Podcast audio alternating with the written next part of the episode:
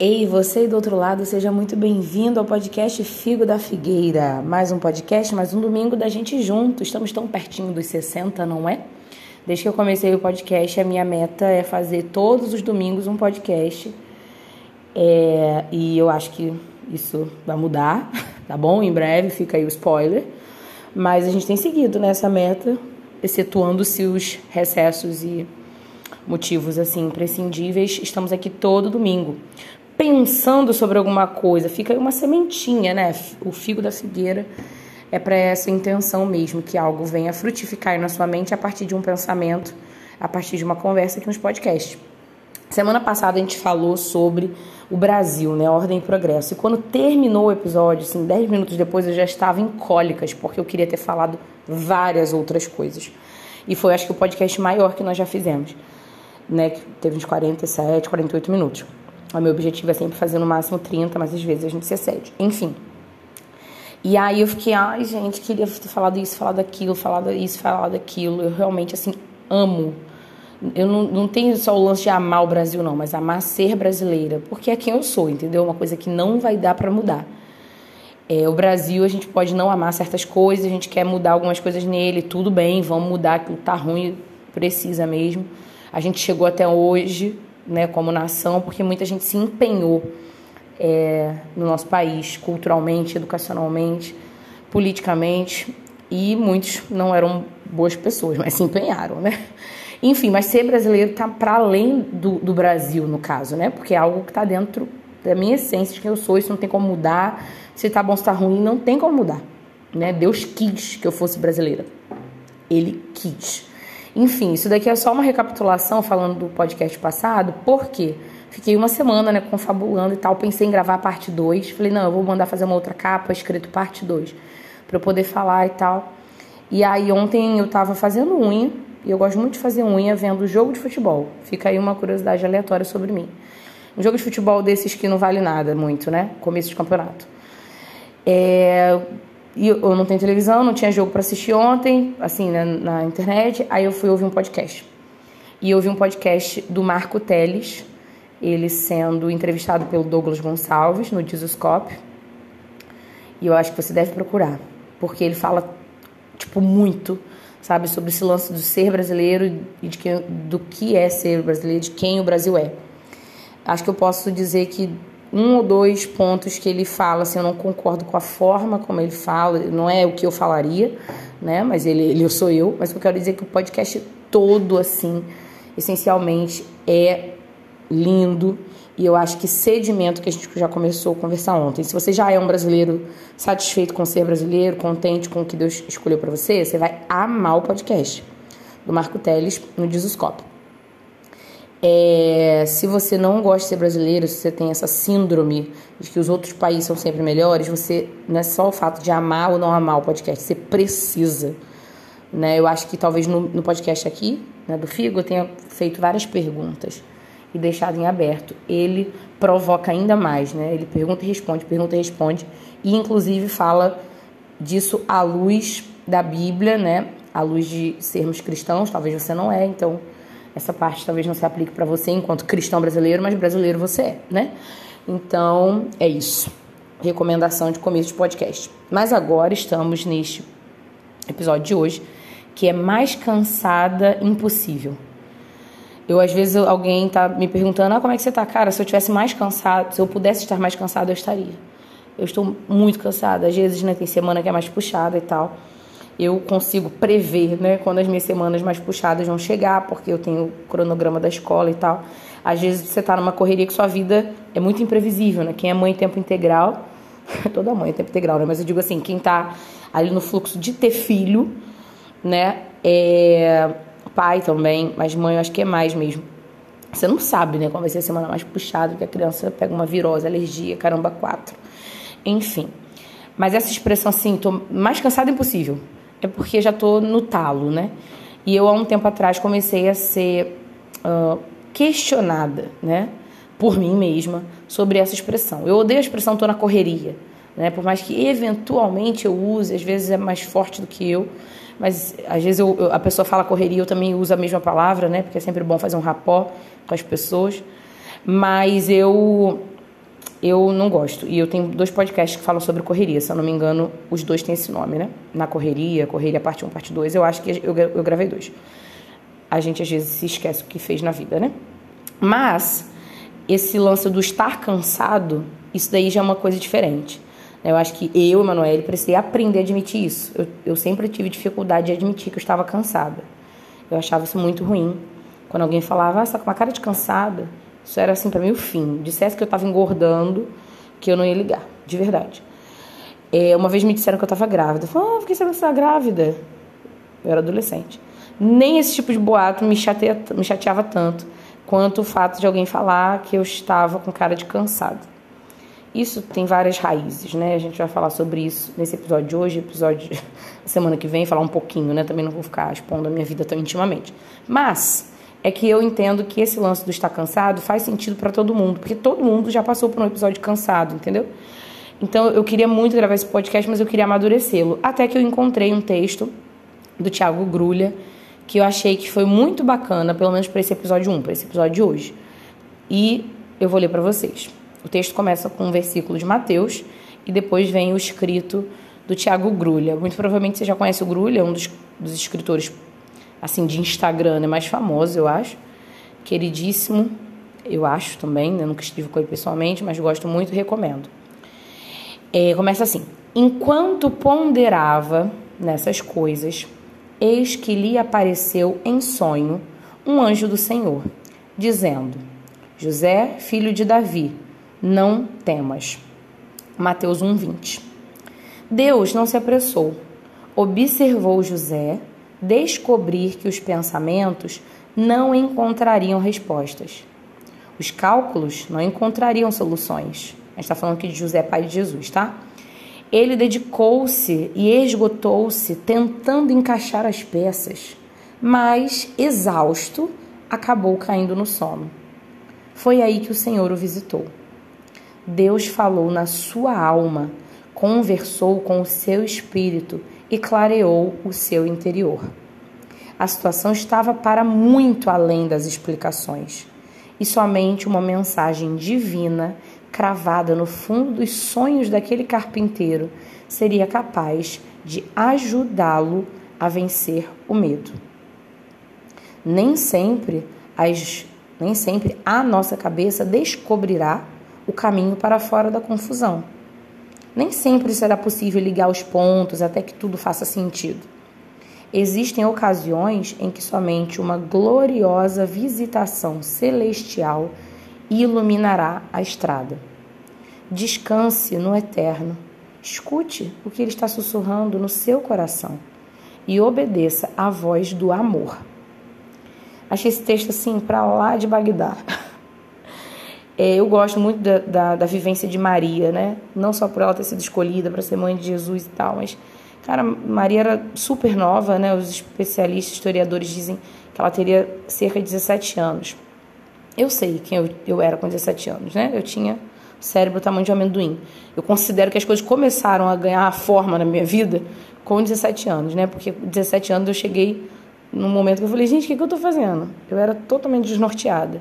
Estava no último ano do médio, apaixonada por um cara totalmente maluco, vivendo histórias ministeriais maravilhosas, mas vivendo-as de qualquer jeito, muito fora daquilo que eu era. Queria fazer muita coisa para agradar, muita coisa para parecer com Fulano Beltrano, muita coisa ainda na, barra, na base da raiva, né, na base da arrogância, do estresse e, enfim, e com 17 anos, finalzinho dos 17, começo dos 18, é que as coisas começaram a clarear. Cara, Maria nessa idade, é claro que a cultura era outra, os ensinamentos eram outros. A menina com 17 anos tinha cérebro, e se ela tinha menos que 17, ela tinha cérebro também, a cultura era outra mesmo. É, mas assim, é uma coisa que eu penso, meu Deus, Maria não sabia de nada e se meteu nessa, que loucura, como é que você fica grávida do nada? Claro que você você está planejando casar e na cultura, né? Claro que você quer casar e ter filhos. É, então ter filhos está no seu plano, mas ela nem estava casada, não estava nem coabitando com o marido dela, então assim, com o noivo, né?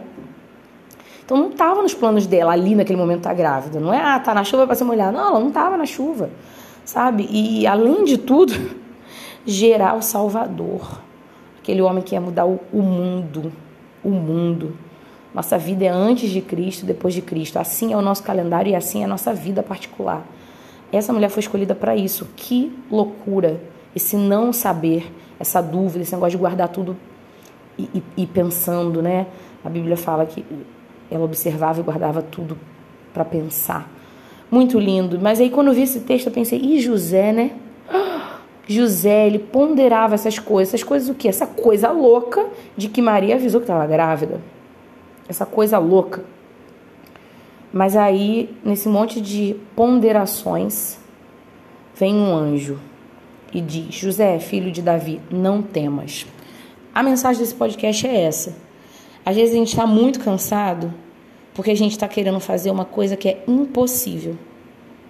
É isso, mais cansado impossível. Por quê? Porque a gente está se metendo em um monte de coisa impossível. Se você não estivesse se metendo em tantas coisas impossíveis, você estaria bem menos cansado bem menos cansada. Tem coisa que não é da sua alçada resolver, não é da sua alçada fazer, não é da sua alçada entender. Você vai perder noite de sono tentando ligar por A mais B. Tem coisa que não tem A mais B. Alfabeto é coisa de ser humano. Deus não é assim. Inclusive o nome dele nem é pronunciável, né? Não é, não é com letra que ele se escreve, entendeu? Não é, é totalmente inusitado, aleatório fluido, né? É, então a gente às vezes se empenha tanto para descobrir os pensamentos de Deus. A glória do Senhor é esconder. A glória dos reis é descobrir, mas a do Senhor é esconder. Isso é algum provérbio ou salmo, mas eu acho que é provérbio. Então, assim, a gente precisa parar de se desgastar e se cansar com esse tipo de coisa. Ou então se cansar com coisa que Deus não pediu para a gente fazer. Uma das coisas que Deus não pede para a gente fazer é entender tudo que Ele faz. Já começa por aí. Mas às vezes a gente está em outras demandas, né? Estou fazendo X, Y, Z. Sim, mas o X era para o seu marido fazer. O Y era para sua irmã fazer. Só o Z que era para você. Então você está se cansando de umas coisas que não tem condição. Não tem, não tem. Não tem como você dar solução para tudo. Ora, porque não tem como você saber, você não é Deus, e ora porque aquilo ali não te compete. Não te compete. Hoje eu vi uma postagem no Instagram falando é, ano que vem, em 2024, viaje mais e fale menos. Acho que era essa a postagem. E aí era um, uma página de viagens, né? E aí eu fiquei pensando, cara, você pode até não viajar mais, né? Eu, eu gosto de viajar, mas eu sinto que eu tô bem menos, menos empolgada para viagens ultimamente, né? Eu tô mais cansada, sei lá, querendo desacelerar, querendo ficar em casa. É, eu tenho essa tendência e eu acho que está colaborando também com a minha idade, né? É, com, com a nova fase da minha vida. Então, assim, eu não sou uma grande entusiasta de viajar, mas tá bom, viaje, né? Tudo bem, viaje mesmo. Dentro do Brasil, então, em janeiro eu vou concluir minha viagem de meio Brasil, né? Eu vou ter viajado é, metade dos estados brasileiros. É, e tá bom, vai, faz isso, faz isso, faz isso mesmo, faz isso mesmo, investe no seu país, ou se quiser viajar para fora, beleza. Mas assim, esse, esse, ah, a postagem era o seguinte, agora eu pensei, lembrei do final, né? Porque é isso que, que faz nosso pensamento ser coerente com o podcast. Em 2024, viaje mais, fale menos e você será bem mais feliz. E eu pensei, cara, realmente, para tu ser mais feliz, tu precisa falar menos. A Bíblia fala sobre isso. Todo homem seja pronto, pronto para ouvir e tardio para falar, tardio para se irar. Eu entendo que a ira muitas vezes ela está é, ela está ligada ao fato da gente falar demais, a gente se meter em coisas que não é para se meter. Leia Provérbios, Provérbios também fala muito sobre isso. Às vezes a gente precisa se irar mesmo, a ira ela, ela não é pecado, mas eu digo assim, às vezes você está se irando, se desgastando, se esvaindo de forças, esvaindo suas forças. Por quê? Porque você está se metendo em coisa que não é sua, está falando que não deve, entendeu? Não adianta você fazer vários, vários, várias viagens, vários cruzeiros e se dar de presente várias blusinhas da Shein e vários... É, lanches superfaturados para dizer assim, ah, preciso me cuidar, eu preciso cuidar de mim, eu preciso, eu preciso, ah, eu vou fazer outra viagem, eu vou passar no crédito. Cara, você está se cansando com coisas do dia a dia, então você não vai se descansar com episódios é, episódios esporádicos, tal como uma viagem, que seja três vezes no ano, quatro vezes no ano. Mas assim, você precisa aprender a descansar no dia a dia. E isso muitas vezes de respeito ao quê? A você ficar quieto você fala: não, Hoje eu estava numa conversa com a minha irmã e surgiram dois assuntos sobre duas pessoas. E eu, tipo assim, dei uma cortada bruta. Cortada bruta. E eu falei, não. Aí depois ela falou assim: ah, porque você é isso, você é aquilo, Emanuele. Depois, né, que terminou a ligação, mandou mensagem. Falei, cara, eu não vou me desgastar nisso aqui. Eu não vou. Tem vezes que a gente se esforça, a gente abre ali um sorriso, a gente recomeça, pá, pá, pá, pá, pá. É, mas eu falei, não, hoje não, hoje não vou me cansar com isso, não. Isso daqui não, não tá. Não tá dentro da minha alçada, eu não preciso disso. Uma das coisas que Deus mais falou comigo esse ano. Isso fez toda a diferença. Em abril eu fui a um congresso é, que eu nem estava muito afim de ir, enfim, uma longa história. E eu fui, e uma das coisas que Deus falou e que está regendo o meu ano, estou vendo diferença na minha vida, foi com essa palavra que Deus me deu. Você não precisa disso. Você precisa de mim. Nossa, eu estava com uma demanda específica que eu estava querendo muito resolver há muito tempo. Sempre querendo isso. Sempre querendo resolver isso. Aquele X, né? Da equação. E eu me esforcei muito, muito, muito, muito, muito, muito. E tava fora da minha alçada, eu sabia, mas assim, dane-se. Tava essencialmente cansada já, né? Hora ou outra o meu corpo sentia, mas por dentro a essência estava cansada já há muito tempo. E quando Deus falou isso pra mim, cara, foi muito bonito. Talvez você precise ouvir isso hoje. Vou falar então, tá? Você não precisa disso. Ah, porque você não precisa disso. Você precisa de Deus, tá? Precisa de Deus. Isso não quer dizer que você vai largar tudo e que ninguém mais né, vai ouvir falar sobre você, você vai parar de dar satisfação, vai sumir da vida de todo mundo, parar de responder as pessoas e odiar o universo. Não. Mas você sabe que certas coisas tu não precisa. Não precisa, simplesmente. Essa semana lá na escola aconteceu uma situação, eu estava numa turma, crianças de 8, 9 anos, e tinham duas meninas sentadas juntas é, numa fileira, assim, na dupla, né? Eu deixei fazer dupla, então tinha uma dupla aqui de duas meninas e uma dupla ao lado de outras duas meninas. E eu tava de costas para elas, é, mexendo no computador, e eu ouvi a voz de uma delas falando assim: Para! Para de, me de mexer comigo, para! É, e eu deixei. E aí olhei assim de rabo de olho vi que tinha uma menina meio que querendo mexer no cabelo da outra, consolar, né? A outra. Ela falou: para, para, para.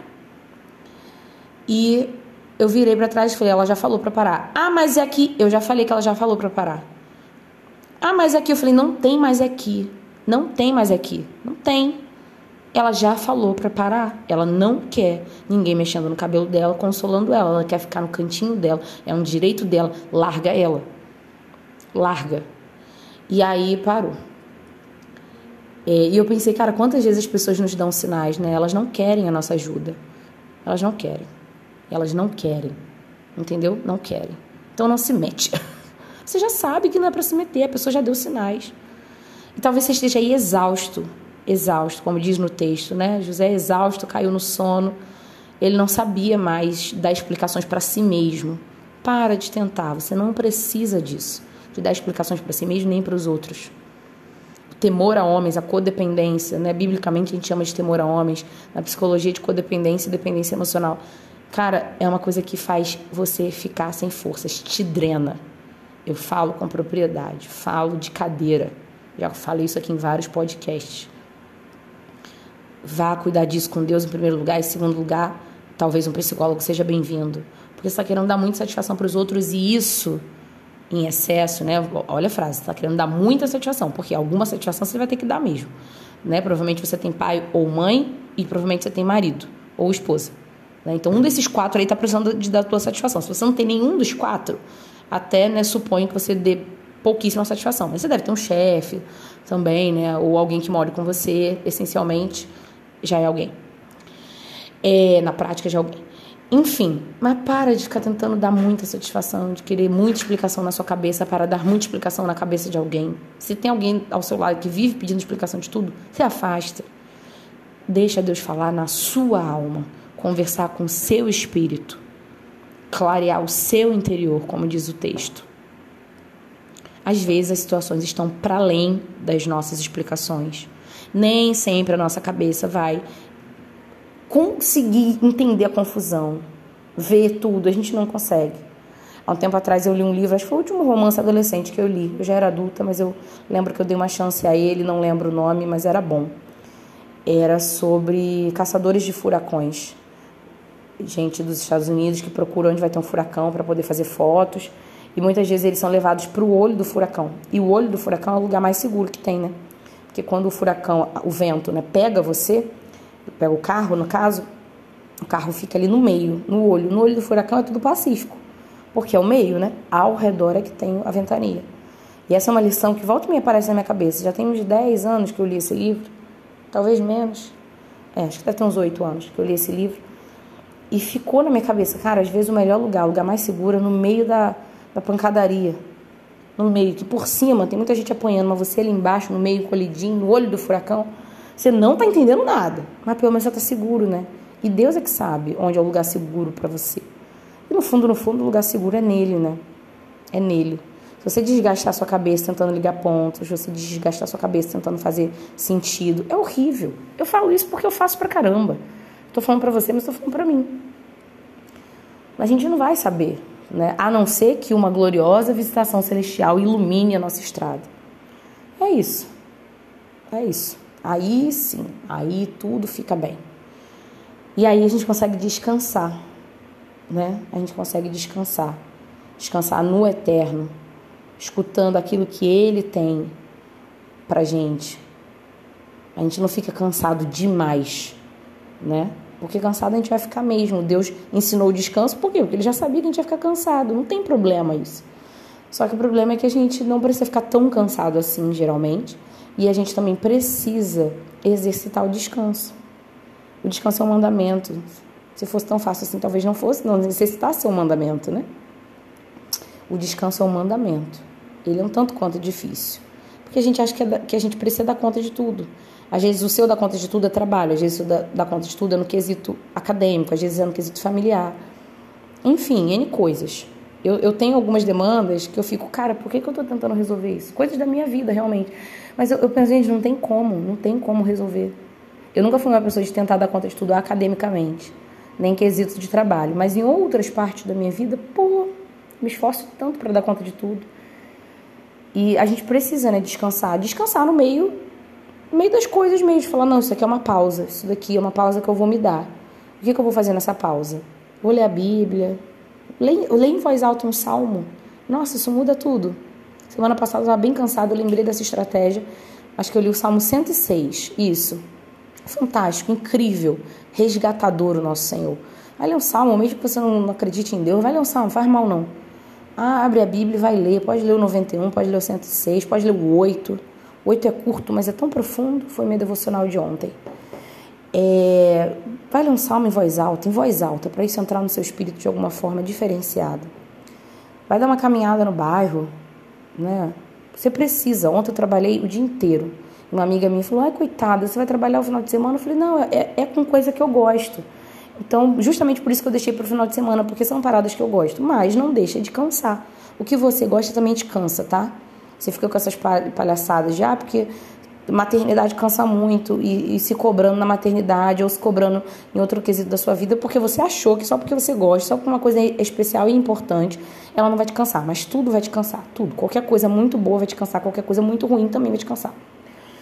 Enfim, é porque você é, é um ser humano, não é uma máquina. E eu acho que as máquinas também cansam, porque impressoras, por exemplo, elas param de funcionar, elas cansam de nós. Cotidianamente. Tipo assim, dois dias trabalhando e quatro dias reclamando da vida e, e querendo dar, dar, dar problema. Se você tem uma impressora em casa, você sabe disso. É, enfim, e aí eu falei, não, eu gosto disso, só que eu preciso, né, também entender na minha cabeça que eu preciso descansar, afinal de contas é um final de semana. Então eu ontem tive essa conversa comigo, fiz algumas coisas que são bem relaxantes para mim, de realmente desconexão com o trabalho. Mas quando eu estava no trabalho, eu estava realmente trabalhando do jeito que eu gosto, suave, tranquilo, revisando o texto, que é uma das coisas que eu mais adoro fazer, ouvindo podcast ao, é, ao mesmo tempo, né, na hora que dava, né, porque às vezes eu preciso de total atenção.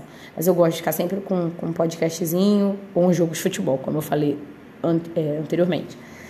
E aí de noite, quando a gente tinha terminado tudo, é, já tinha feito algumas interrupções, né, para poder relaxar, para poder comer, para poder descansar e tal.